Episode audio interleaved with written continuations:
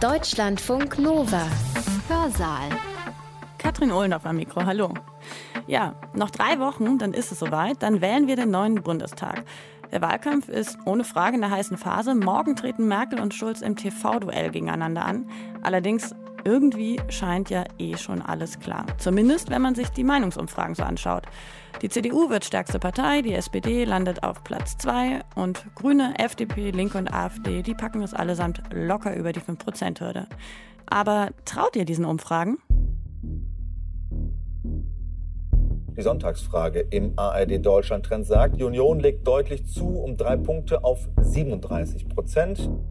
Das, wovon die Leute glauben, wieso die anderen Menschen zu einem Thema stehen, das wird stark durch Umfragen geprägt. In einer Umfrage für die Sunday Times führen die Gegner eines Brexits ebenfalls. Wir müssen uns verabschieden von der Idee, dass da einfach nur was gemessen wird, sondern das sind Konstruktionsprozesse. Ich war überrascht über den Wahlsieg von Trump, weil die Umfragen alle darauf hindeuteten, dass Hillary Clinton gewinnen würde.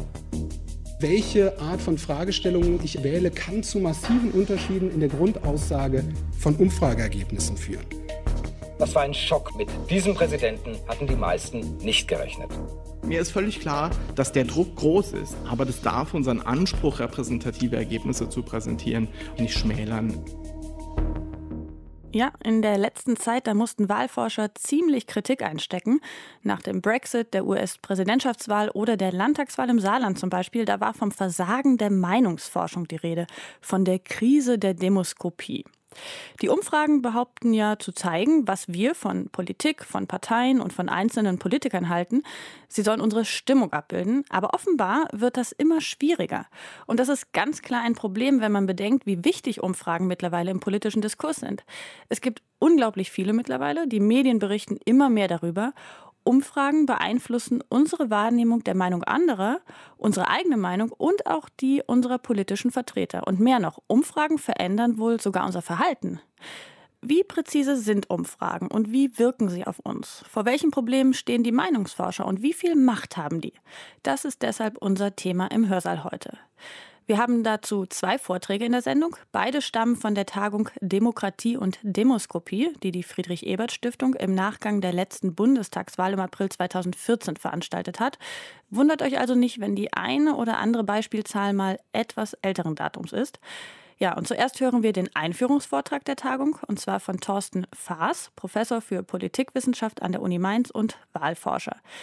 In dem erläutert er vor allem, wie präzise Umfragen sind oder ja eben auch nicht und warum sie es sind, also vor welchen Problemen die Meinungsforscher stehen. Im Anschluss an seinen Vortrag spreche ich dann auch noch mal kurz mit Thorsten Faas und zwar über ganz aktuelle Entwicklungen im Umfrage- und Prognosegeschäft. Danach spricht dann Carsten Reinemann, Professor für Kommunikationswissenschaft an der Universität München. Sein Schwerpunkt ist politische Kommunikation und er erklärt uns in seinem Vortrag, warum und wie Umfragen unsere Meinungen und Handlungen beeinflussen. Jetzt aber erstmal der Vortrag von Thorsten Faas und er steigt ein mit einer kleinen Hinführung zum Thema. Da geht es um unsere Spätentschlossenheit. Ja, und ich bin ja auch so jemand, der noch sonntags morgens überlegt, wo ich dann später mein Kreuzchen mache. Der Zeitpunkt der Wahlentscheidung hat sich, wenn Sie das mal im Zeitverlauf betrachten, man kann schon fast sagen, dramatisch verschoben. Die Zahl der Spätentscheider, die wir heute beobachten können, die ist immer schon leicht im Anstieg gewesen, aber die ist mit der damals vorgezogenen Bundestagswahl 2005 geradezu explodiert. Wir haben mittlerweile eine Situation, in der uns nach eigenen Angaben über 40 Prozent der Menschen sagen, dass sie sich erst spät im Wahlkampf entscheiden. Spät ist hier verstanden tatsächlich im Laufe des Wahlkampfes. Und für unser Thema ist es natürlich in zweierlei Hinsicht von ganz zentraler Bedeutung. Erstens heißt es, dass natürlich, wenn so viel Offenheit noch im Spiel ist, demoskopische Vorhersagen zwangsläufig schwieriger werden. Aber der zweite Aspekt, der ist natürlich auch, dass diese Menschen, die sich spät entscheiden, genau dieses Instrument der Demoskopie wiederum in ihrer Entscheidungsfindung berücksichtigen, was zu einem ganz spannenden Wechselverhältnis, Zirkelschluss könnte man fast schon sagen, führt. Und das alleine, erlauben Sie mir es, äh, es dabei zu belassen, ist, glaube ich, Grund genug, dass wir uns heute hier einen Tag lang mit genau diesen Fragen von Wirkung von Umfragen, von Präzision von Umfragen letztlich auch beschäftigen. Ich will meinen weiteren Ausführungen so ein analytisches Raster zugrunde legen, das ich hier mal äh, in so einer äh, idealtypischen Weise skizziert habe. Der reale Prozess ist wahrscheinlich viel, viel unübersichtlicher, nicht so schön sortiert. Aber damit ich so ein bisschen Struktur in den Tag und auch vor allem meinen Vortrag bringen kann, würde ich mal vorschlagen, dass wir uns so eine Kette hier angucken. Es gibt Auftraggeber, dann gibt es eine Erhebung, dann gibt es eine Analyse der erhobenen Daten, es gibt eine Berichterstattung darüber, dann kommen irgendwann wir als Wählerinnen und Wähler ins Spiel. Wie nehmen wir das Ganze eigentlich wahr? Und was hat es dann für Effekte? Und dann ist vielleicht auch schon die nächste Umfrage schon wieder, denn das dauert ja in der heutigen Zeit nicht lange äh, auf der Agenda und das Ganze beginnt von vorne. Zum Auftraggeber will ich nicht allzu viel sagen. Ich will nur dafür sensibilisieren, dass es sicherlich sinnvoll ist, zu schauen, wer hat eigentlich eine bestimmte Umfrage in Auftrag gegeben. Und ich habe Ihnen mal eine Folie hier mitgebracht und damit will ich auch zeigen, wir sollten nicht nur auf die Sonntagsfrage gucken, sondern mit Umfragen lassen sich auch sehr schön Themen setzen indem man eben die doch Umfragen häufig zugeschriebene Präzision nutzt, um Stimmungsbilder zu setzen, zu zementieren, könnte man fast schon sagen, 91 Prozent der Deutschen gegen Steuererhöhungen. Das ist schon ein Pfund an der Stelle, wenn man mit so einer umfragebasierten ähm, Aussage in die Öffentlichkeit tritt. Ich sage damit gar nicht, dass die falsch ist, verstehen Sie mich an der Stelle bitte nicht falsch, aber es ist einfach eine unglaublich mächtige, themensetzende Aussage. Ja, und wenn zum Beispiel der Branchenverband Bitkom immer sagt, die Deutschen wollen viel mehr Tablets oder sie wollen viel mehr Handys kaufen oder in der FAZ vorgestern zu lesen war, dass der Zeitungsverlegerverband herausgefunden hat, dass Zeitungen immer noch das mit Abstand glaubwürdigste Medium in Deutschland sind, dann ist es bestimmt richtig, aber es ist auch kein Zufall, dass es sehr prominent von dieser Seite dann nochmal platziert wird. Und an der Stelle sollten wir zumindest immer unter Transparenzgesichtspunkten, Stichwort auch demoskopisches Impressum, sehr genau dokumentieren, auch in der knappen öffentlichen Darstellung von Umfragen, wer steckt eigentlich dahinter, wie ist es gemacht worden, vor allem auch wann ist es gemacht worden. Ich denke, denke, das ist ein Gebot, dem wir auf jeden Fall gerecht werden sollten. Dann müssen Daten erhoben werden. Und das ist heutzutage sicherlich schwieriger, als es vor vielen Jahren gewesen ist. Darüber erfährt man vergleichsweise wenig, aber ich will doch ein paar Minuten mal darauf verwenden, so ein bisschen über diesen Prozess der Datenerhebung hier zu sprechen. Ausschöpfungsquoten sind eigentlich das Entscheidende an der Stelle und auch die Frage der Erreichbarkeit. Wir haben inzwischen eine wachsende Zahl von Menschen in Deutschland, die sogenannten Mobile Onlys. Die erreichen Sie mit klassischen Festnetzumfragen schlicht nicht mehr, weil sie eben, wie der Name schon sagt, Mobile Only, nur über Mobilfunkgeräte, Handys zu erreichen sind.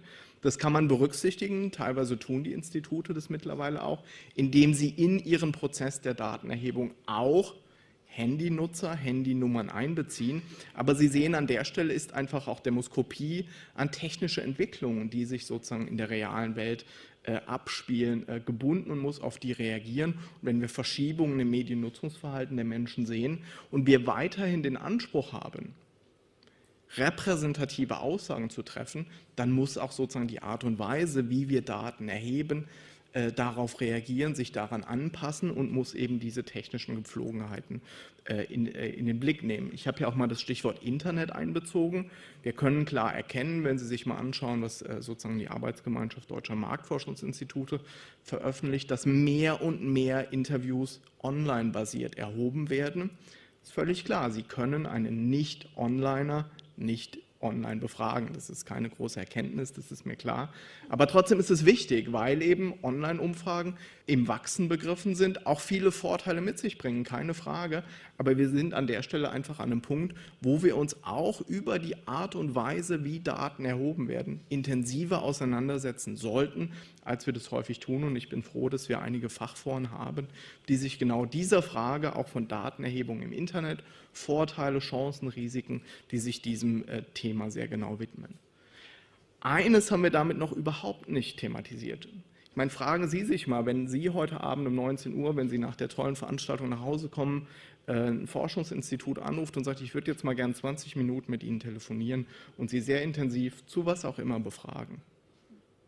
Machen Sie mit heute Abend noch? Oder sagen Sie, ja, rufen Sie mich vielleicht morgen an? Vielleicht sind Sie dann aber gar nicht da. Oder legen Sie sofort auf, weil Sie auf sowas generell keine Lust haben. Die Frage der Antwortbereitschaft ist damit ja noch gar nicht thematisiert, ist aber eine ganz, ganz zentrale Frage. Und ich habe mal eine Studie, weil es im Längsschnitt sehr schön hier dargestellt ist, aus dem amerikanischen Kontext mitgebracht. Äh, das Pew-Institut dort oder Pew Research machen tolle Studien äh, zu äh, Rücklaufquoten, zu Antwortbereitschaften auch. Und Sie sehen hier einen Zeitraum, der umfasst gerade mal 15 Jahre. Und Sie sehen drei Zahlen hier dargestellt. Das erste ist die Kontaktrate, Contact Rate. Wie viele Menschen von denen, die Sie eigentlich im Sinne einer repräsentativen Umfrage erreichen müssten, können Sie überhaupt kontaktieren? Zu wie vielen von denen können Sie einen Kontakt herstellen? Wie viele Telefonnummern haben Sie? Wie viele heben dann tatsächlich ab, sozusagen? Ja, Stichwort Mobile Only, ich habe es gerade erwähnt. Und Sie sehen amerikanische Zahlen, das ist doch deutlich in diesen nur 15 Jahren von 90 auf 62 Prozent gesunken. Dann kommt das Zweite, worüber ich gerade gesprochen habe, die Kooperationsrate, die Cooperation Rate. Wie viele von denen machen tatsächlich mit, wenn Sie sie freundlich einladen, an Ihrer Umfrage mitzumachen? Und Sie sehen auch diese Zahl. Von denen, die Sie erreichen, sind 1997 43 Prozent bereit gewesen, an der Umfrage in den USA wohlgemerkt teilzunehmen. 2012 waren es noch 14 Prozent. Um eine Einschätzung zu kriegen, was das für die Bevölkerung insgesamt bedeutet, müssen Sie das sozusagen durchmultiplizieren, den Anteil derer, die Sie erreichen, mal den Anteil derer von denen, die Sie erreichen, die dann mitmachen. Und dann landen Sie 2012 in den USA bei 9 Prozent. 9 Prozent von denen, die Sie eigentlich hätten erreichen müssen, erreichen Sie letztlich. Und auf Basis dieser 9 Prozent sagen Sie dann, am Sonntag geht die Wahl so und so aus. Etwas zugespitzt formuliert an der Stelle. Ähm, für Deutschland wissen wir es nicht so richtig. Darüber wird relativ wenig gesprochen. Aber es ist natürlich eine ganz, ganz zentrale Frage. Und die Frage des Rücklaufs, äh, der, der Corporation Rate an der Stelle, so viel kann man glaube ich schon sagen, ist in Deutschland auch keinesfalls einfacher geworden in den vergangenen Jahren, sondern im Gegenteil. Es ist sicherlich, und fragen Sie sich an der Stelle nur selber, sicherlich schwieriger geworden, bestimmte Bevölkerungsgruppen zu erreichen. Das ist der letzte Punkt, den ich an der Stelle noch sagen möchte. Stellen Sie sich vor, Sie interessieren sich für Nichtwahl da müssten Sie eigentlich politisch weniger interessierte Menschen erreichen. Dann rufen Sie die an und sagen, ich würde gerne mal 20 Minuten mit Ihnen über die Bundestagswahl reden. Da freuen die sich richtig. Ja. Da können Sie endlich mal über das Thema, was Sie überhaupt nicht interessiert, richtig viel erzählen. Ja, also Sie erkennen die leichte Ironie in meinen Ausführungen. Das ist ein ganz, ganz schwieriges Thema. Über Nichtwähler wissen wir viel zu wenig und wir erreichen sie auch gar nicht so gut. Insofern hat es auch Implikationen für die Fragestellung, die wir tatsächlich in Angriff nehmen können. Zweites Thema unter dem Schlagwort äh, der Datenerhebung Feldzeiten. Ich stelle einen gewissen Trend fest, dass sich Feldzeiten verkürzen. Das ist auch eine gewisse Reaktion auf mediale Zwänge, glaube ich.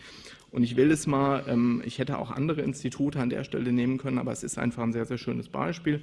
Es gab im Februar 2012 eine Umfrage des Politbarometers, da wurden 1122 zufällig ausgewählte Wahlberechtigte am 20. Februar 2012 interviewt. Das heißt, die Behauptung, die hier gemacht wird, ist, man könne an einem einzigen Tag wirklich eine repräsentative Stichprobe der Menschen in Deutschland erreichen. Das Problem an diesem 20. Februar 2012, ich entschuldige mich bei der Forschungsgruppe Wahlen für den billigen Gag, aber es ist der Rosenmontag gewesen. Und das macht es natürlich ein bisschen schwierig, dann an der Stelle wirklich belastbare Aussagen auf Basis dieser einen Tagesstichprobe zu erzielen. Mir ist völlig klar, dass der Druck groß ist, dazu was zu präsentieren. Aber das darf unseren Anspruch an der Stelle, im Anspruch repräsentative Ergebnisse zu präsentieren, eigentlich nicht schmälern, ähm, sondern den müssen wir gerade auch im Sinne der Qualität und der Glaubwürdigkeit von Umfragen ganz, ganz hoch halten. Letzter Punkt zu dem Punkt, ich stelle manchmal fest, und das ich verstehe es wirklich nicht, aber es gibt so einen Trend zu Metafragen, dass man Menschen fragt, ob sie denn glauben, dass irgendwelche Entwicklungen irgendwelche Konsequenzen haben. Ob zum Beispiel, hier ist ein Beispiel aus dem Handelsblatt, als äh, Per Steinbrück damals äh, seine Clown-Äußerung gemacht hat, ob die Menschen glauben, dass das Per Steinbrück schadet. Und da frage ich mich so ein bisschen, selbst wenn sie das glauben oder selbst wenn sie das nicht glauben, was sagt uns das, dass Menschen solche Wahrnehmungsprozesse wiederum in Umfragen dokumentieren sollen? Der Platz ist knapp und ich würde an der Stelle einwerfen, es wäre spannender, vielleicht an der einen oder anderen Stelle mal eine substanzielle Frage zu stellen, als permanent sozusagen sich nochmal eine Ebene oben drüber zu stellen und Umfragen dazu zu nutzen, sozusagen solche Metaperspektiven äh, zu betrachten. Aber das will ich auch mal nur so als einen Punkt in den Raum stellen. Ich komme zu meinem zweiten Punkt der Datenanalyse. Sie haben jetzt also Ihre 1000 repräsentativ ausgewählten Menschen befragt was machen Sie denn jetzt mit den Daten? Und dann äh, kann man zum Beispiel sowas daraus machen und die Kollegen von wahlrecht.de, die wirklich einen unglaublich tollen Job in diesem Bereich machen, was man auch hier mal einfach coram publico äh, sagen muss, äh, die stellen das dann dankenswerterweise zusammen, sehr zeitnah, sehr, sehr umfangreich. Das ist das Meinungsbild. Das ist aktuell das, was uns an Sonntagsfragen präsentiert wird. Und da muss man an so ein paar Stellen einfach auch mal ein, zwei Fragezeichen dran machen. Ist es wirklich in Ordnung, wenn hier suggeriert wird, man könne bis auf die Nachkommastelle genau Progno oder Prognosen, den Begriff mögen manche nicht so, aber Projektionen machen, würden am Sonntag wirklich 40,5 Prozent der Deutschen die CDU wählen. Wenn Sie 1000 Leute befragen, können Sie wahrscheinlich nur eher sowas sagen wie, es liegt irgendwo im Bereich zwischen 41 und 43 Prozent. Ja, wenn ich zehn Leute von Ihnen frage, um jetzt rauszufinden, wie Sie meinen Vortrag gerade finden, dann hängt es doch natürlich davon ab, welche zehn Leute ich zufällig erwische, was Sie dann sozusagen als Ergebnis präsentieren. Und genau das Gleiche ist natürlich auch der Preis, den Sie zahlen müssen, wenn Sie 1000 Deutsche fragen, aber eigentlich bis über 60 Millionen Deutsche sagen wollen. Der zweite Punkt ist, ähm, es geht mir ja gar nicht um bestimmte Institute, aber wir sehen eben doch häufig Abweichungen zwischen diesen Zahlen. 23 Prozent bei Forsa hier für die SPD, 9. April, Infratest DIMAP, 3. April 26 Prozent. Ähm, was stecken da Muster potenziell dahinter? Gibt es möglicherweise sogenannte Instituts- oder Hauseffekte, die hier eine Rolle spielen? Und dass das ganz starke politische Implikationen hat, das sehen Sie natürlich dann an sowas. Ja. Ich komme später nochmal darauf zurück, ob die FDP 5 oder 3 Prozent bekommt ist nun wahrlich keine triviale Frage an der Stelle. Das wissen die äh, Anhänger der FDP inzwischen am aller, allerbesten. Das ist eine sehr schöne Visualisierung, wie ich finde. Sie sehen den Zeitraum von 1995 links unten bis 2013, rechts unten alle Umfragen äh, von großen äh, deutschen demoskopischen Instituten, die in diesem Zeitraum analysiert worden sind. Und Sie sehen so die Bandbreiten, in denen Union, SPD und so weiter hier rangieren. Was man mit so einer langen Zeitreihe mal machen kann, ist zu gucken, wie verhalten sich denn bestimmte Institute in ihren Vorhersagen zum Durchschnitt über all diese Institute hinweg. Und wenn Sie das mal tun, zum Beispiel für das Verhältnis zwischen äh, der SPD und Forsa, dann sehen Sie, dass die Nulllinie, wenn Sie so wollen, ist immer der Durchschnitt über alle Institute an der Stelle. Und Sie sehen zum Beispiel, dass die SPD bei Forsa-Umfragen seit etwa 2005 immer unter dem Durchschnitt aller Institute liegt. Das heißt nicht, dass da irgendwas gedreht wird. Das mögen einfach bestimmte Verfahren sein, die dort anders als bei anderen Instituten zum Einsatz kommen. Aber Sie sehen zunächst mal, dass dieses Muster sehr, sehr deutlich ist. Man kann es auch für die CDU und die Forschungsgruppe Wahlen beispielsweise zeigen. Ähm, da ist die Tendenz so, dass die Union bei den Zahlen der Forschungsgruppe Wahlen in dieser Logik betrachtet immer etwas besser abschneidet äh, als bei anderen Instituten.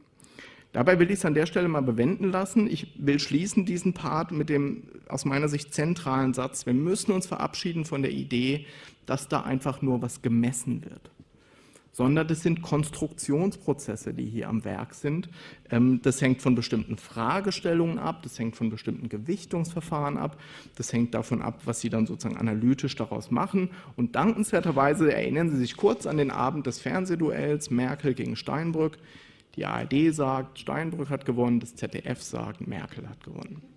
Das zeigt einfach sehr, sehr deutlich, die waren beide richtig, keine Frage. Aber sie haben eben eine andere Art, einen anderen Weg der Konstruktion dieser Repräsentation von öffentlicher Meinung gewählt. Und das ist, glaube ich, der entscheidende Punkt, den wir an der Stelle einfach akzeptieren und auch ernst nehmen sollten. Es ist nicht nur ein einfaches Messproblem. Dann kommt nicht minder wichtig, was wird denn dann aus den Zahlen überhaupt gemacht? Die Berichterstattung über Umfragen, sie sind immer noch richtig, keine Sorge. Die Amerikaner nennen es Horse Race Journalism. Man berichtet über einen Wahlkampf, als sei es ein Pferderennen, als sei es ein Sportwettkampf. Und dass wir heute so viele Umfragen sehen und erleben und so viel Berichterstattung darüber erleben, ist kein Wunder, denn die passen einfach perfekt zu dieser Art von Berichterstattung über Wahlkämpfe. Ne, da holt jemand auf, da fällt jemand zurück, da gewinnt jemand ein Fernsehduell, was auch immer das heißt. Äh, aber das ist so eine extrem sportaffine Sprache und die Umfragen, die sind dann sowas wie der Tabellenstand der Bundesliga und das mögen Medien einfach. Und insofern, wenn man sich das inhaltsanalytisch sich das anschaut, die Berichterstattung über Umfragen hat einfach immens zugenommen in den, in den zurückliegenden Jahren bis zum Ziel, Wir haben zum ersten Mal eine Bundestagswahl erlebt, in dem die öffentlich-rechtlichen oder zumindest das ZDF an der Stelle von der Selbstverpflichtung Abstand genommen hat und auch in der letzten Woche vor der Wahl Umfragen veröffentlicht hat. Das ist die Presseerklärung des ZDFs, die man zur Erklärung ausgegeben hat. Man sah sich in der Pflicht, den Wähler mit einem aktuellen Stimmungsbild zu informieren. Und eine umfassende Auswertung der Forschungsgruppe Wahlen habe ergeben, dass die bisher, also man hat immer schon in der Woche vor der Wahl Umfragen gemacht, die sind nur der Öffentlichkeit sozusagen nicht präsentiert worden, die bisher unveröffentlichten kurzfristigen Umfragen vor Wahlen deutlich geringere Fehlerquoten aufwiesen als die letztveröffentlichten Daten zehn Tage vor der Wahl. Das ist erstmal beruhigend, dass die näher am Wahltag liegenden Umfragen besser sind als die, die weiter weg liegen. Ähm, wobei ich sagen würde, das ist keine Garantie sondern im Gegenteil, diese letzten Umfragen, die suggerieren natürlich in einem stärkeren Maße als ältere Umfragen, so geht es tatsächlich aus, so wird das Wahlergebnis ausgehen. Und wenn Sie dann als strategische Wählerin darauf reagieren möchten, dann mögen Sie durch ein solch strategisches Verhalten genau dazu führen, dass diese letzte Umfrage vor der Wahl eben genau doch nicht zutrifft, sondern dass darauf Wählerinnen und Wähler in besonders heftiger Weise reagieren. Also insofern es ist ein Trugschluss zu glauben, nur weil eine Umfrage kurz vor der Wahl durchgeführt wird, ist sie automatisch und immer richtiger. Genau das Gegenteil könnte passieren. Herr Lammert hat es kritisiert. Ähm, das solle man nicht tun. Ähm, man solle den Wähler in der Woche vor der Wahl in Ruhe lassen. Was ein spannendes Argument ist, aber wir würden auch nicht so weit gehen, dass sie nicht mehr mit ihrem Nachbarn reden dürfen und den irgendwie überzeugen mit ihren äh, etwas vielleicht eigenwilligen äh, Blickwinkeln auf Politik und Kandidaten. Schon spannend, dass man hier den demoskopischen Umfragen so einen besonderen Stellenwert ist, dass wir hier darüber reden, diese Information darf es in der Woche vor der Wahl nicht mehr geben, alles andere natürlich schon ist nur ein Appell, dass wir sehr genau hinschauen müssen, was geben diese Umfragen wirklich her, wie belastbar sind sie und wir sollten sie einfach nicht mit falschen Präzisions- sozusagen Gütemerkmalen versehen an der Stelle. Ich denke, das kann man nicht tun. Das war dann die Umfrage in der Woche vor der Wahl, die das ZDF veröffentlicht hat. FDP 5,5 Prozent. Es gab sogar am Sonntag, in der Bild am Sonntag morgens noch diese Umfrage von Emnet, FDP 6 Prozent. Und das ist natürlich ein starkes Signal, dass hier um 8 Uhr morgens die Bild am Sonntag Leser bekommen haben. Sie werden es schon schaffen heute. Nehmen Menschen das wahr? Vorletzter Punkt meiner Analyse oder meines Aufschlags. Ja, das tun sie. Es gibt eine Umfrage der, äh, im Rahmen der deutschen Wahlstudie. Wie werden Umfragen eigentlich wahrgenommen? Also Sie sehen hier die Frage, haben Sie in der vergangenen Woche Ergebnisse von aktuellen Meinungsumfragen zur Bundestagswahl gesehen oder gelesen? Das ist das Ergebnis. Also zehn Wochen vor der Wahl sagen etwa 70 Prozent der Leute noch, nee, ich habe eigentlich nichts mitbekommen von Umfragen, obwohl es sie gibt, natürlich. Ja. Ähm, das dreht sich dann ganz stark und so in den fünf, sechs äh, Wochen, ab Woche fünf, sechs vor der Wahl, äh, sagt eine deutliche Mehrheit, aber immer noch nicht alle, aber eine deutliche Mehrheit, 65, 70 Prozent, ja, ich habe Ergebnisse von Umfragen wahrgenommen. Wir haben in Baden-Württemberg mal eine Studie gemacht und dann gefragt, ja, was ist Ihnen denn da so hängen geblieben? Und dann kommt sowas raus. Es wird ein Kopf-an-Kopf-Rennen geben. Manche nennen sehr, sehr präzise Zahlen. Manche sagen, oh, ich glaube, es wird alles ganz eng irgendwie. Äh, CDU holt auf. Ja, auch das ist ja ein Signal, dass, dass es gar nicht so, so um die Höhe geht, sondern um die Richtung, äh, die, das von Umfragen ausgehen kann. Oder auch natürlich koalitionspolitische Aussagen. Was ich sagen will, ist, was jeder Einzelne von uns aus so einer Umfrage rausnimmt, potenziell durch Unterstützung von medialer Interpretation, ist auch eine offene Frage. Es gibt nicht das Signal von einer Umfrage. Trotzdem ist natürlich die spannende Frage am Schluss meines Vortrags, so what? Also treffen wir uns jetzt hier einen Tag lang und eigentlich würde die Welt genauso auch aussehen oder der Wahlsonntag, wenn es die Umfragen nicht gäbe. Dafür gibt es gute Argumente, auch wenn die Welt hier äh, von der unheimlichen Macht der Meinungsforscher ähm, geschrieben hat. Äh, man muss da ein kleines Fragezeichen dran machen, insofern, weil es unglaublich viele Argumente theoretischer Art gibt, wie eine Umfrage das Verhalten von Menschen prägen soll. Vielleicht sind Sie nicht so gern bei den Verlierern, dann wählen Sie für die, die gewinnen. Vielleicht haben Sie Mitleid mit denen, die verlieren, dann wählen Sie genau für die, die vermeintlich verlieren werden. Vielleicht wollen Sie Ihre Stimme nicht verschenken und wenn Sie die FDP bei vier sehen, dann wählen Sie die auf keinen Fall. Vielleicht wollen Sie aber sicherstellen, dass die schwarz-gelbe Mehrheit, äh, Regierung eine Mehrheit bekommt. Dann wählen Sie genau, weil die FDP bei 4 Prozent liegt, die FDP. Also Sie können viel argumentieren an der Stelle. und es ist auch ein Appell an die Wissenschaft. Wir sind noch nicht so ganz klar zu einem Schluss gekommen, was eigentlich genau die Wirkungsweise von Umfragen ist. Letzter Punkt, die spannende Frage bleibt, haben die Demoskopen die FDP aus dem Bundestag geschossen? Wir haben es mal versucht, äh, uns dem Ganzen so, oder Frau Merkel hat zunächst mal das hier angeblich, die SZ schreibt, Philipp Rösler habe Angela Merkel in der Woche vor der Wahl angerufen äh, und um Unterstützung im Sinne von Leihstimmen gebeten. Und wie reagiert Angela Merkel? Sie erklärt, dass die FDP sich gar keine Sorgen machen müsse. Sie liege in den Umfragen stabil über sechs Prozent. Also das ist ein Punkt, den wir vielleicht auch im Laufe des Tages nochmal thematisieren müssen. Umfragen und ihre Wirkung auf politische Eliten. Die Frage für uns ist natürlich, wie reagieren Bürgerinnen und Bürger darauf? Wir haben uns mal versucht, dem zu nähern, indem wir ein Experiment gemacht haben. Stellen Sie sich vor, ich teile Ihre Gruppe in zwei Hälften. Ich sage Ihnen, ich habe eine neue Umfrage, die ist brandaktuell, die FDP ist bei 4 Prozent. Und ich sage Ihnen, ich habe eine brandaktuelle Umfrage, da ist die FDP bei 6 Prozent. Das ist im Prinzip die Idee, die wir hier im Rahmen dieses Experiments verfolgt haben. Und rausgekommen ist das hier. Wir haben einmal gesagt, die FDP kriegt 4, einmal sie kriegt 5, einmal sie kriegt 6, einmal sie kriegt 8 Prozent. Ähm, und das sind die Werte, die wir dann tatsächlich gemessen haben, als das, was uns die Befragten in dieser nicht repräsentativen, aber trotzdem dem Mechanismus auf den Grund gehenden Untersuchung, was die Befragten gesagt haben. Je geringer der Wert der FDP war, umso besser hat sie bei unseren Befragten abgeschnitten. Und da ich Ihnen eben zwei Umfragen gezeigt habe, wo die FDP deutlich über 5 Prozent lag, kann ich jetzt die kühne These vertreten, dass tatsächlich die Demoskopen es waren, die die FDP aus dem Deutschen Bundestag äh, buxiert haben in letzter Konsequenz. In Niedersachsen ist genau das Umgekehrte passiert. Da waren die letzten Umfragen unter 5 Prozent und erinnern Sie sich, wie stark die FDP in Niedersachsen letztlich abgeschnitten hat, nämlich fast mit 10 Prozent. Das führt mich zu meiner abschließenden Grafik, die ist schon uralt, die ist von dem Kollegen Simon aus dem Jahr 1954, der dann nämlich damals gesagt hat, für Institute heißt es, Sie müssen sich überlegen, welche Effekte eigentlich Ihre veröffentlichten Umfragen auf das Wahlverhalten von Menschen haben. Sie müssen das in Ihren Überlegungen berücksichtigen und dann genau die Zahl publizieren, die die Effekte auslöst, dass am Ende genau die Zahl rauskommt, die man im ersten Schritt schon publiziert hat, damit es am Ende nicht heißt, die Demoskopen lagen wieder völlig daneben. Ja, und das finde ich eine ganz faszinierende Idee damit Sie, Sie sind ja eh schon so ein bisschen äh, äh, gut gelaunt gerade, damit wir noch positiv aufhören, vielleicht ist eh alles egal. Kabel 1 Umfrage neulich, äh, TED-Umfrage, die Welt hält den Atem an, führt der Ukraine-Konflikt zum Dritten Weltkrieg. 31 Leute sagen ja, 24 Prozent sagen nein, 10 Leute sagen ich weiß es nicht und 81 sagen ist mir eigentlich egal. Ja, insofern ähm, dass wir darüber reden, zeigt, oder dass ich es zeige, so sollte ich sagen, zeigt zumindest, dass selbst so eine Umfrage, von der wir sagen, das ist nun wirklich Quatsch, irgendwie doch so den, letztlich so einen Hauch von Präzision und Richtigkeit hat. Ich hoffe, ich konnte so ein paar interessante Fragen aufwerfen. Danke Ihnen ganz, ganz herzlich für Ihre Aufmerksamkeit. Vielen Dank. Der Mainzer Politikwissenschaftler und Wahlforscher Thorsten Faas war das mit einem Vortrag über die Genauigkeit und die Defizite von Umfragen. Und ich hatte vorhin ja schon gesagt, die Tagung, von der die Vorträge stammen, die fand im Nachgang der letzten Bundestagswahl statt. Die Punkte, die Thorsten Faas angesprochen hat, die sind alle noch aktuell, aber es hat sich seither auch noch ein bisschen was getan und darüber spreche ich jetzt kurz noch mit dem Referenten selbst, bevor wir dann den zweiten Vortrag hören. Hallo, Herr Faas. Hallo, guten Tag.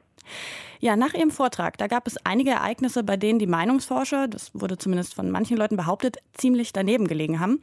Da waren die Brexit-Abstimmung und die Wahl Trumps zum US-Präsidenten oder die Saarlandwahl zum Beispiel, wenn ich das recht erinnere. Und die Wahlforschung sei in der Krise heißt es seither immer wieder. Sehen Sie das auch so? Ja, tatsächlich. Die Beispiele, die Sie genannt haben, deuten ja darauf hin, dass Vorhersagen, Prognosen von Wahlausgängen oder auch solchen äh, direktdemokratischen Entscheidungen wie dem Brexit schwieriger geworden sind, offenkundig. Trump und Brexit deuten so ein wenig darauf hin, dass die Meinungsforschung, die Wahlforschung Probleme hat, bestimmte Wählerschichten zu erreichen.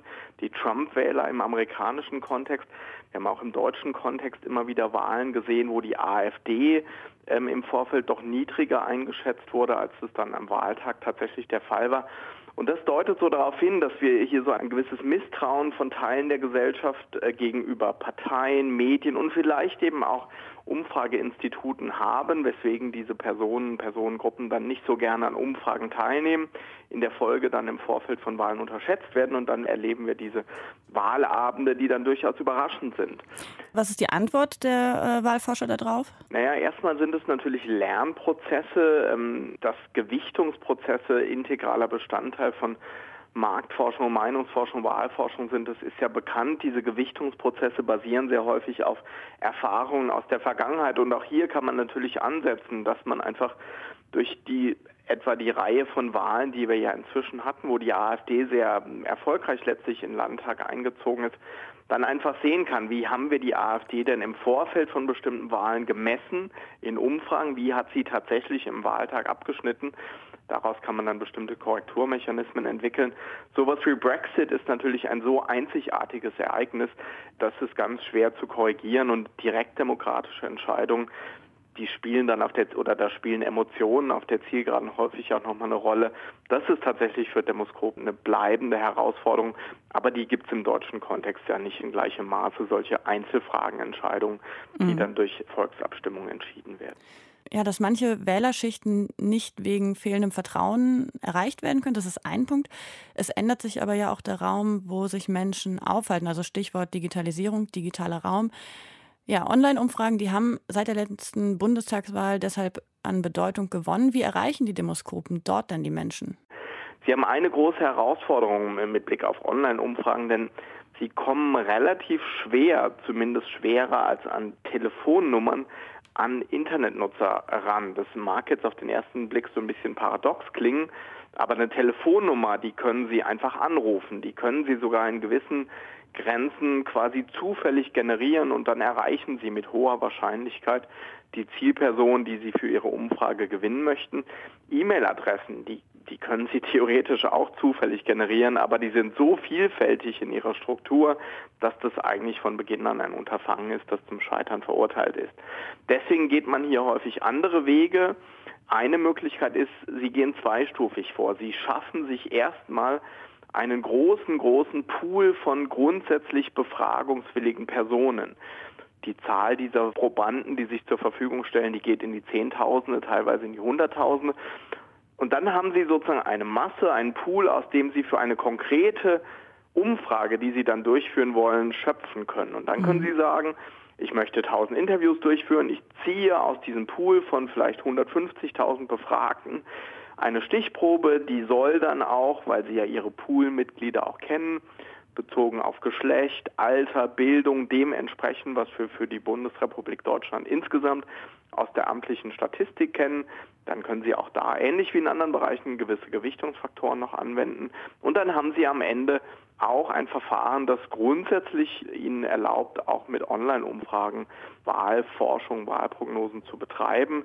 Und die zweite Version? Die zweite Version wäre sozusagen noch eine Radikalisierung, wenn man so will, dieser ersten Version, dass man einfach zunächst mal jeden Online-Nutzer an Umfragen teilnehmen lässt das klingt jetzt auf den ersten Blick so, als sei das extrem fehleranfällig, aber auch hier können Sie natürlich erstens fragen, was ist Ihr Alter, was ist Ihr Geschlecht, was ist Ihre Bildung. Und wir sehen durchaus so neue Formate, den Spiegel Online Wahltrend zum Beispiel, der funktioniert auf so einer solchen Basis.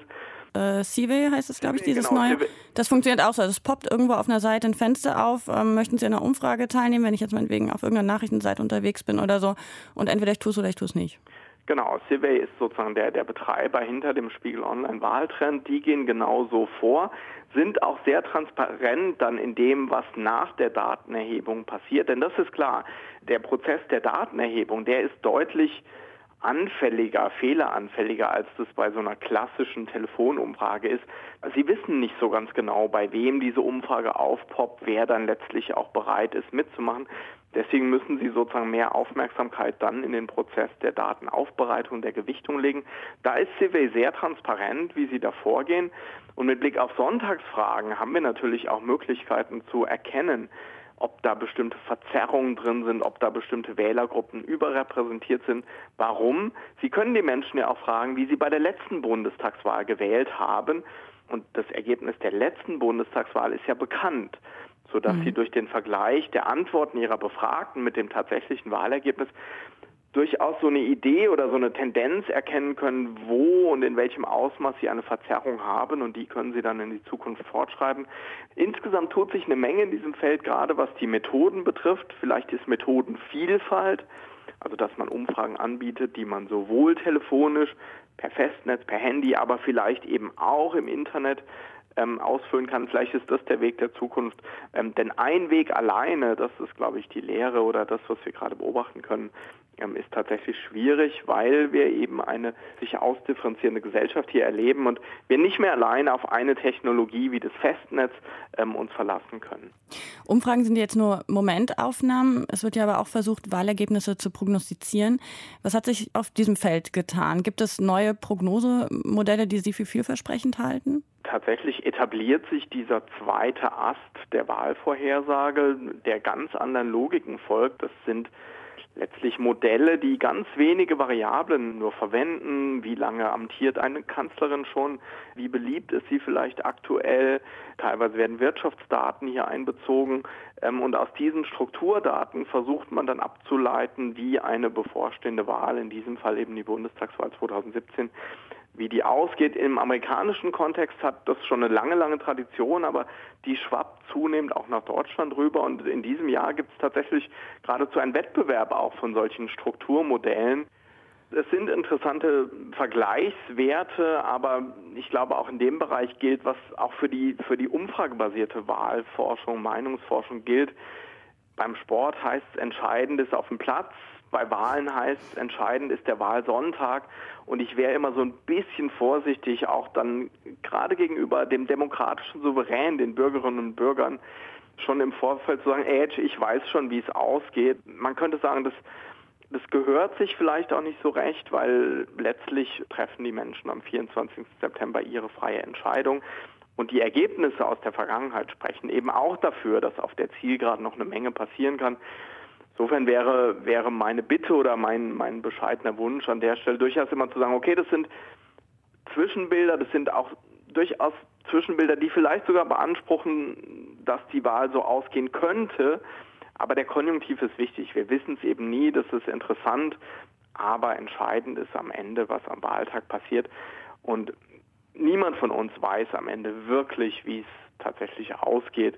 Und ich glaube, es ist vermessen, das tatsächlich zu behaupten. Ja, wir werden es äh, in drei Wochen sehen. Vielen Dank, Herr Faas. Sehr gerne. Auf Wiederhören. Wiederhören. Ja, und die Wirkung haben wir eben in dem Vortrag und jetzt auch im Gespräch schon mal ein bisschen angesprochen. Und da steigen wir jetzt noch mal tiefer ein. Der Münchner Kommunikationswissenschaftler Carsten Reinemann spricht jetzt darüber, auf welche Weise Umfragen unsere Meinungen und Handlungen verändern. Willkommen auch von meiner Seite. Vielen Dank, dass Sie heute hier sind. Ich freue mich sehr, über dieses Thema sprechen zu können, denn wir haben uns aus Anlass der letzten Bundestagswahl versucht, diesen Zusammenhängen von Umfragen, ihrer Wahrnehmung und den eventuellen Effekten und auch der Medienberichterstattung, äh, die es über Umfragen, aber auch allgemein über das Meinungsklima gibt, zu nähern. Und ich werde das versuchen, äh, thesenartig Ihnen hier zu präsentieren. Ein nicht völlig durchorchestrierter wissenschaftlicher Vortrag, sondern eher ein paar Schlaglichter. Und ich werde mich dabei häufiger auf eine Studie beziehen, die wir ganz bewusst regional angelegt haben, nicht deutschlandweit repräsentativ, sondern hier in Berlin. Der wesentliche Grund ist dafür, dass wir eben die Medien, die die Menschen nutzen und ihre Meinungsbildung und ihre Wahrnehmung von Umfragen und was sich daraus so alles ergibt, tatsächlich im Detail abbilden wollten. Und es ist ein theoretisches Interesse, das wir hier befriedigen wollen. Menschen lassen sich von Umfragen beeinflussen. Kann das eigentlich sein? Warum sollten sich eigentlich Menschen von Umfragen beeinflussen lassen? Wenn man mal hinschaut und äh, die Frage stellt, ob das jetzt so eine abstruse Vorstellung ist, dann wird man ganz schnell feststellen, dass das überhaupt keine abstruse Vorstellung ist, sondern dass es eine ganze Menge von wissenschaftlichen Disziplinen gibt, die sich genau mit diesem Thema der sozialen Orientierung, des sozialen Einflusses beschäftigen. Und das reicht von der Psychologie, der Sozialpsychologie über die Politikwissenschaft, die Kommunikationswissenschaft bis hin zur Ökonomie. Und die unterschiedlichsten Lebensbereiche, in den unterschiedlichsten Entscheidungssituationen und Entscheidungssituationen, in denen es um mehr geht, als um ein Kreuzchen irgendwo zu machen, in denen stellt man fest, dass die Orientierung an anderen Menschen ein ganz wesentliches Kriterium ist dafür, wie Menschen sich verhalten. Diese soziale Orientierung ist in verschiedenen Situationen, wenn man diese ganzen Wissenschaftsbereiche mal versucht, ein wenig zu überblicken, ist dann ganz besonders stark, wenn man unsicher ist, wenn man unterschiedliche Argumente hat, wenn es eine neue Situation beispielsweise ist und wenn man keine festen Meinungen oder nicht besonders viel Wissen zu einem Thema hat. Ich lasse mich auch besonders natürlich von Menschen beeinflussen, die mir eher ähnlich sind, Menschen, die mir eher unähnlich sind, die haben nicht so einen starken Einfluss auf mich. Und es gibt interessante Gruppenphänomene auch. Wenn Sie als Gruppe von außen angegriffen werden, attackiert werden, ob verbal oder körperlich oder sonst wie, dann orientieren Sie sich innerhalb der Gruppe ganz stark. Das führt zu einer sehr starken sozialen Orientierung. Und das ist jetzt nicht blödsinnig, sondern wir haben als Menschen gelernt über eine lange Zeit, dass die Orientierung an anderen eine wirklich sinnvolle Sache sein kann wenn ich in einer unsicheren Situation bin und ich merke, okay, es brennt und es wäre jetzt gut, den Raum zu verlassen und alle anderen tun das, dann ist das erstmal ein sehr vernünftiges Verhalten. Und das ist auch eine der ersten, eigentlich die eine Funktion dafür, warum ich mich orientiere an anderen Menschen. Ich will einfach wissen, was ist die richtige Entscheidung? Was ist die beste Entscheidung? Und wenn Sie sich das im Bereich der Politik vergegenwärtigen, was das eigentlich bedeuten kann, es gibt viele Menschen, die, für die ist Politik eben ein Ereignis am Rande des Alltags. Beschäftigen sich nicht wie die Profis die ganze Zeit mit irgendwelchen Themen, auch nicht vielleicht mit den Personen. Und wenn ich dann sehe, aha, so und so viele Menschen, 91 Prozent sind gegen Steuererhöhung, dann kann der Gedanke aufkommen, ja, also das kann ja dann so falsch nicht sein, gegen Steuererhöhungen zu sein.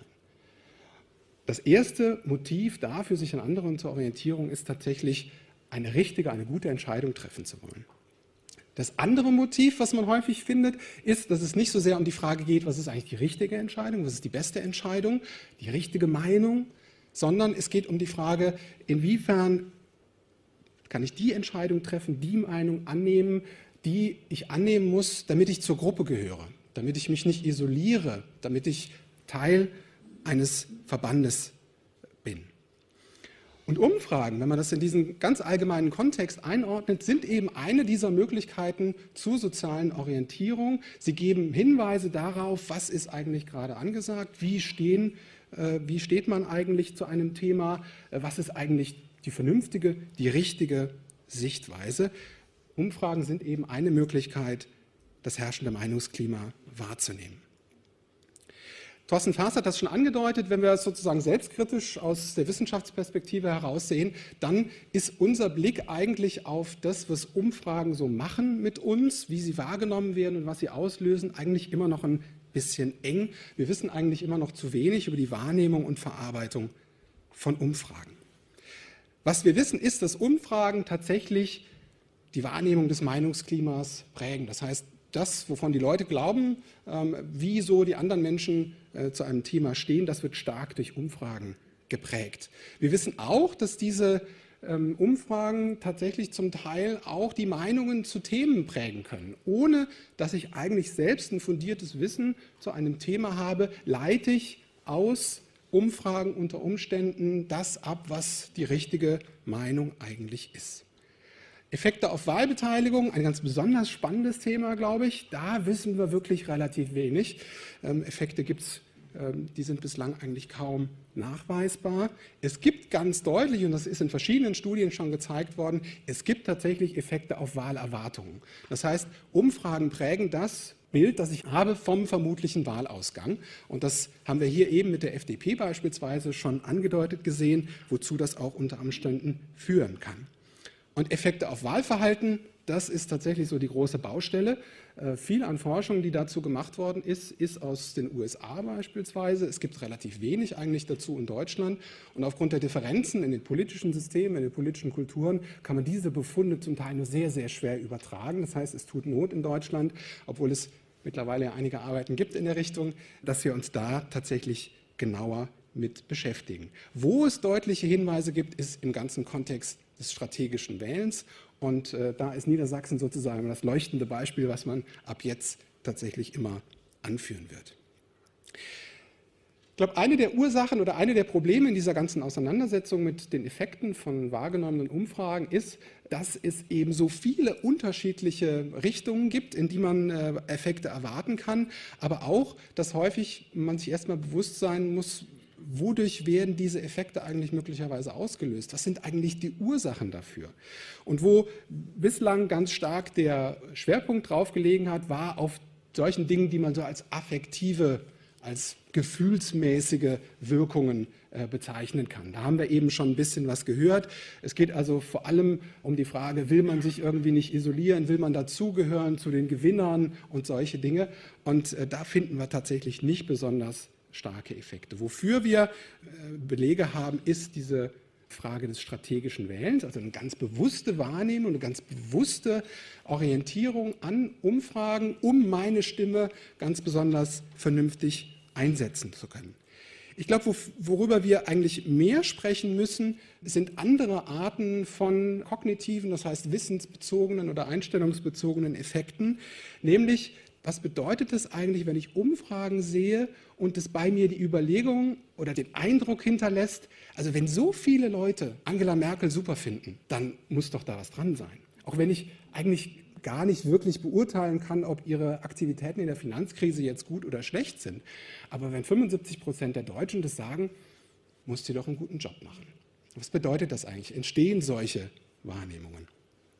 Eine andere Möglichkeit ist auch, dass Umfragen tatsächlich noch einen bewussteren Prozess auslösen, indem ich mich selber hinterfrage und überlege, ja, nicht nur glaube, okay, wenn so viele Leute Angela Merkel gut finden, dann finde ich die auch super, äh, weil die haben bestimmt einen guten Grund dafür, sondern dass auch der Prozess losgeht, okay, äh, was können denn jetzt Argumente sein dafür oder dagegen? Auch das ist etwas, was bisher in der ähm, Forschung, glaube ich, zu wenig berücksichtigt ist, wo wir hinschauen müssen.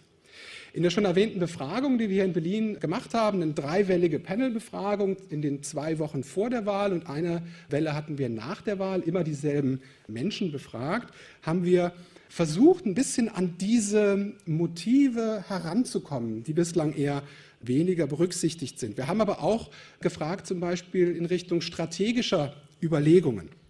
Und das sind jetzt Daten aus der Nachwahlwelle. Und da sagen uns ungefähr ein Drittel der Menschen, ja, Wahlumfragen sind für mich wichtig, weil ich durch meine Stimmeabgabe eine bestimmte Koalition unterstützen will. Da sagt ein Drittel, Wahlumfragen sind für mich wichtig, weil ich vor der Wahl wissen möchte, welche Koalition zustande kommt. Ein Fünftel der Befragten sagt, wenn ich die Umfragen sehe, dass die Partei, die ich wählen möchte, keine Chance hat, dann gebe ich lieber meine Stimme einer anderen Partei. Da sind wir im ganzen Bereich der Sperrklauseln und etwas weniger geben diese letzte Antwort. Was aber vielleicht noch viel spannender ist, ist, dass äh, wenn man die Leute nach dem Meinungsklima fragt, äh, dass sie durchaus angeben, dass Sie aus solchen, solchen Bildern, solchen Meinungsklimabildern auch etwas ableiten dafür, was eigentlich richtig und was eigentlich wichtig ist. Fast die Hälfte der Befragten sagt, wenn viele Menschen eine Partei wählen wollen, für die ich mich auch entschieden habe, dann fühle ich mich bestärkt. Ich sehe die Umfragen, sehe, da stimmen viele Leute mit mir überein und das bestärkt mich. Und diese Schlussfolgerungen gehen sogar noch weiter. Ein Viertel der Befragten sagt hier, wenn nur wenige Menschen eine Partei wählen wollen, dann hat sie vermutlich kein vernünftiges Programm. Aus der Größe des Anteils wird rückgeschlossen auf die Qualität der Politik, die gemacht wird. Wenn viele Menschen eine Partei wählen wollen, dann kümmert sich die Partei vermutlich auch um die wichtigen Probleme, sagt immerhin ein Fünftel. Und wenn nur wenige Menschen eine Partei wählen wollen, dann werde auch ich skeptisch, ob ich sie wählen soll, sagt auch ein Fünftel von uns hier Befragten. Das heißt, man kann die Möglichkeit, und ich glaube, da muss man genauer hinschauen, man hat tatsächlich hier Hinweise darauf, dass diese Umfragen eben mehr sind als irgendwie eine Auslösung von Gefühlen, von Mitleid oder beim Gewinner sein oder auch mehr sein können als einfach ähm, strategisches Wählen, sondern dass diese Umfragen noch ganz andere Überlegungen, ganz andere Eindrücke hervorrufen können. Was sicherlich vollkommen klar ist, ist, dass Umfragen nicht für alle Wähler gleichbedeutend sind. Das kann man bei strategischen Wählern ganz klar sehen. Das kann man aber auch vielleicht sehen im Hinblick auf andere Merkmale dieser Wähler. Wir haben unsere Befragten wieder nach der Wahl hier gefragt, wie wichtig waren eigentlich die Umfragen für sie bei ihrer Wahlentscheidung. Und da kann man erstmal sagen, okay, 13 Prozent sagen uns hier von unseren Befragten, ja, die waren für mich eher wichtig oder sehr wichtig, kann man sagen, das ist ja herzlich wenig. Aber wenn man bedenkt, wie knapp eigentlich die Bundestagswahlen häufig ausgehen, ist das schon ein relevanter Prozentsatz. Und wenn man noch die dazu nimmt, die zumindest in der eigenen Wahrnehmung schon zugeben, dass die Umfragen für sie bei der Wahlentscheidung wichtig sind, dann sind wir bei fast einem Drittel der Befragten. Wer sind Menschen, die tatsächlich eher aus eigener Perspektive sagen, dass sie diese Wahlumfragen für wichtig haben.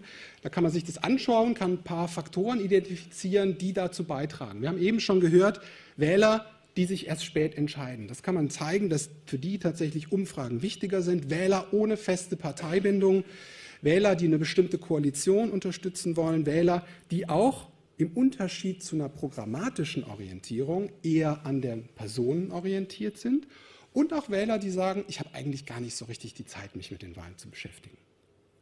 Und das passt eigentlich ziemlich gut zu diesen allgemeinen theoretischen Überlegungen. Immer dann, wenn ich unsicher bin, immer dann, wenn ich eher weniger Wissen habe zu bestimmten Themen, was auch mit verschiedenen dieser Merkmale zusammenhängt, dann ist diese soziale Orientierung größer.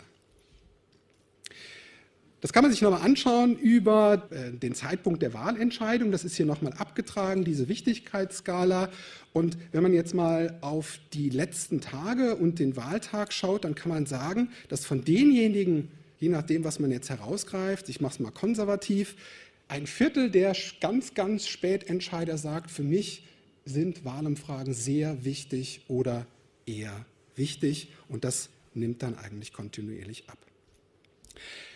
Ein Trend, der äh, hier noch nicht angesprochen ist, der für Demoskopen aber durchaus auch eine Herausforderung ist und bei dem ich mir nicht sicher bin, was er eigentlich für die Effekte von Umfragen bedeutet, ist der Trend zu den Briefwählern. Ja? Wir haben mittlerweile die Situation, dass ein Viertel der Menschen in Deutschland Briefwahl macht, das heißt irgendwann in den letzten vier Wochen in der Regel abstimmt. Wir wissen eigentlich gar nicht, wann die genau abstimmen. Ja, äh, wir wissen nicht so genau, äh, wir wissen nicht besonders viel über die, über die Briefwähler allgemein. Und ich frage mich, was das eigentlich für Effekte von Umfragen bedeutet. Äh, wenn man in die großen Städte schaut, sind es zum Teil ein Drittel und mehr, die hier früher abstimmen. Ich weiß nicht, ob das diesen Spätentscheider-Trend konterkariert. Ich glaube, die fallen zum Teil sogar in dieselbe Gruppe, äh, die Briefwähler und die Spätentscheider. Aber da muss man sicherlich auch nochmal hinschauen. Bei der ganzen Diskussion über die Regulierung auch von, von Umfragen finde ich einen Aspekt äh, tatsächlich ein bisschen unterbelichtet und das ist ein Aspekt, dem wir uns in diesem Projekt ganz stark widmen, nämlich die Frage, die Vorstellung, die die Menschen vom Meinungsklima haben, ist die eigentlich wirklich nur von den Umfragen getrieben? Stammt die nur aus Umfrageberichterstattung? Vermutlich nein. Es gibt noch eine ganze Reihe von anderen Quellen, die dazu beitragen, ähm, wie man sich so ein Bild vom Meinungsklima macht. Beispielsweise kann man aus der Literatur, aus der Auseinandersetzung mit diesem Thema ableiten, dass die eigene Meinung zum Beispiel das treibt, wie ich Meinungsklima wahrnehme.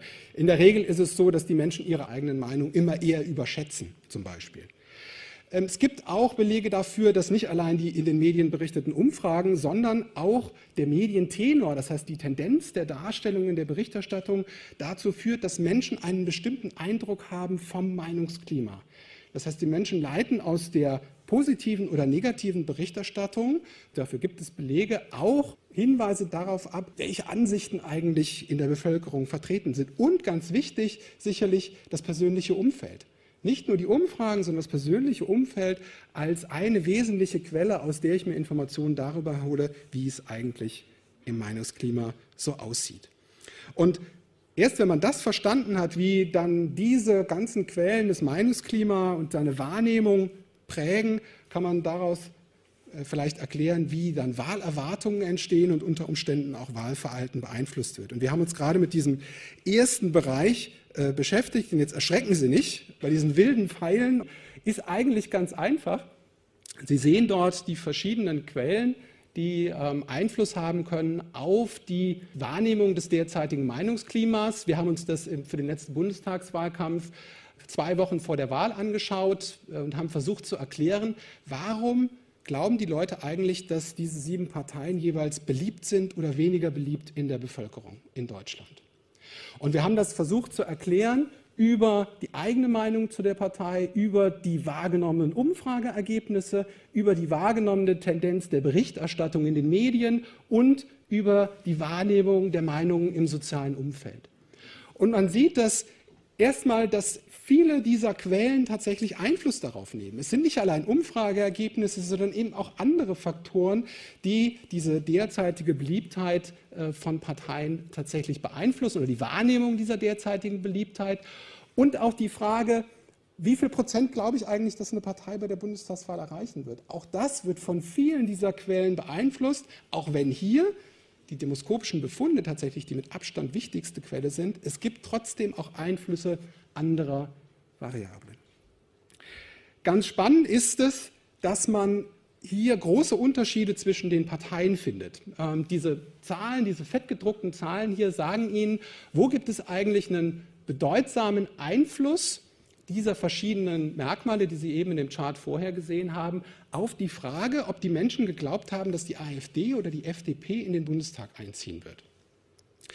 Und da kann man für die FDP bemerkenswerterweise sehen, dass die Frage, wie beliebt, für wie beliebt man die FDP gehalten hat, die Frage, welche Umfragewerte man sich erinnert hat oder die Frage des Medientenors schlicht überhaupt keinen Einfluss darauf hatte. Bei der AfD war das ganz anders. Bei der AfD hatte die Wahrnehmung der momentanen Beliebtheit und auch die erinnerten Umfrageergebnisse einen ganz massiven Einfluss darauf, ob ich geglaubt habe, die AfD kommt rein oder nicht. Bei der FDP hat sich diese Erwartung, ob man reinkommt oder nicht, völlig vom aktuellen Meinungsklima abgelöst. Vermutlich, weil die Leute gedacht haben, die sind schon immer reingekommen und die werden es auch diesmal wieder schaffen. Das heißt, es gab hier eine massive Täuschung, während bei der neuen AfD, für die noch keinerlei Erfahrungswerte vorlagen, da waren diese Umfragewerte tatsächlich ganz entscheidend für die Erwartungen, kommen die rein oder kommen die nicht rein. Das Thema Medien will ich nur in ein paar, in ein paar wenigen Anmerkungen oder Beispielen hier nochmal hervorheben. Das Beispiel ist eben schon genannt, Medien als Auftraggeber und beziehungsweise die Entscheidung der Institute dann, welche Art von Fragestellungen ich eigentlich wähle, kann zu massiven Unterschieden in der Grundaussage von Umfrageergebnissen führen. Mein Lieblingsbeispiel sind die nächsten beiden Folien, wie man den Glauben, dass Umfrageergebnisse tatsächlich irgendwie objektive Daten werden, die dann von Medien auch so objektiv einfach so wiedergegeben werden, wie man das widerlegen kann. Dieselbe Umfrage aus dem Jahr 2010 zum Atomausstieg. Die Welt, Mehrheit der Deutschen für längere AKW-Laufzeiten. Dieselbe Umfrage, Spiegel Online, Mehrheit der Deutschen gegen lange AKW-Laufzeiten. Es wird in der Überformung der Umfrageergebnisse, die dann in beiden Beiträgen eigentlich völlig sachgerecht dargestellt werden, aber im Framing, in der Darstellung, wird genau der Aspekt das Meinungsklima hervorgehoben, das tatsächlich hier auch der redaktionellen Linie der entsprechenden Medien eher entspricht. Wir haben uns auch die Inhalte der Medienberichterstattung hier von einer ganzen Menge von Berliner Medien, von TV-Nachrichtensendungen und Spiegel Online auch angeschaut. Und nur um nochmal zu sagen, dass auch in der medialen Berichterstattung abseits der Umfragedaten dann tatsächlich Eindrücke erweckt werden, in der medialen Berichterstattung war nur in 5% der Beiträge, in denen die FDP vorkam, kam der Eindruck rüber, sie wird es wahrscheinlich nicht schaffen. Bei der AfD war das in 25 Prozent der Beiträge der Fall, wohl die Umfrageergebnisse zum Schluss zumindest nicht so richtig furchtbar weit auseinanderlagen. Und deshalb können Meinungsklimawahrnehmungen, und das ist hier auch zuletzt dann schon angesprochen worden, können tatsächlich in die Irre führen. Aus unserer Befragung wiederum, es haben tatsächlich die meisten Menschen in Deutschland bis ganz kurz vor der Wahl, die, die letzte Welle ist hier in den drei Tagen vor der Wahl, haben gedacht, die FDP würde es auf jeden Fall in den Bundestag schaffen. Und wenn man sich anschaut, wie sich das auf die verschiedenen politischen Lager auswirkt, dann haben wir uns angeguckt, je nachdem, wie die Menschen eine schwarz-gelbe Koalition nach der Wahl gefunden haben, wie sah da ihre Einschätzung bezüglich eines Einzugs der FDP aus. Sehen, diejenigen, die eher Schwarz-Gelb eher schlecht gefunden hatten, die da glauben so 50, 60 Prozent, dass die FDP einziehen wird. Bei denjenigen, die Schwarz-Gelb super gefunden hätten, sagen das 80, 90 Prozent. Prozent. Und ich äh, würde die These von äh, Thorsten Faas unterstützen, dass die FDP vielleicht an schlechter Politik, äh, vielleicht an vielen anderen Dilemmata auch äh, gescheitert ist, aber nicht zuletzt ist sie an der allgemeinen Wahrnehmung gescheitert, dass sie auf jeden Fall einziehen würde. Also wir wissen äh, ein bisschen was über Effekte, wir wissen aber eigentlich noch zu wenig. Wir wissen auch zu wenig darüber, wie Demoskopie und andere Informationsquellen zusammenwirken. Ich glaube, man kann aber tatsächlich aufgrund rückläufiger Parteibindungen, späterer Wahlentscheidungen doch davon ausgehen, dass zumindest das Potenzial für solche Effekte größer wird. Und ich glaube, man muss tatsächlich jetzt genauer hinschauen, was passiert eigentlich genau, wie werden Umfragen wahrgenommen, welche Schlussfolgerungen werden hier abgeleitet. Für die Bundestagswahl können wir schon mal ein paar solcher Effekte zeigen, die auf Wahlerwartungen sich ausgewirkt haben. Das ist bei unterschiedlichen Parteien unterschiedlich. Bei Kleinparteien, bei neuen Parteien, bei Parteien, die an der 5%-Hürde schrammen oder nicht, das ist, glaube ich, nochmal ein ganz spannendes Thema, dass man da unterscheiden muss zwischen den einzelnen Parteien. Und worum es jetzt geht und worum wir uns jetzt auch in unserer Studie kümmern werden, ist tatsächlich die Frage, die Gretchenfrage dann nochmal zu beantworten wie sieht es eigentlich mit den Effekten auf das Wahlverhalten aus und damit schließlich und danke für Ihre Aufmerksamkeit. Also, wir können davon ausgehen, dass Umfragen unsere Einstellung und sogar ganz konkret unsere Handlungen verändern. Was das für unser Wahlverhalten bedeutet, das ist noch nicht so richtig klar. Carsten Reinemann, Professor für Kommunikationswissenschaft an der Universität München, habt ihr gehört. Und davor Thorsten Faas, Professor für Politikwissenschaft an der Uni Mainz und Wahlforscher. Ihre beiden Vorträge, die wurden am 10. April 2014 von der Friedrich-Ebert-Stiftung in Berlin aufgezeichnet, und zwar im Rahmen der Fachtagung Demokratie und Demoskopie, Wechselverhältnis und Einflussfaktoren. Ja, am war Katrin Ohlendorf. Ich sage Tschüss für heute und ich schließe mit einem kleinen Appell. Geht wählen in drei Wochen, nutzt eure Stimme. Entschieden wird am Ende dann doch an der Urne. Ciao. Deutschlandfunk Nova. Hörsaal. Samstag und Sonntag um 18 Uhr. Mehr auf deutschlandfunknova.de.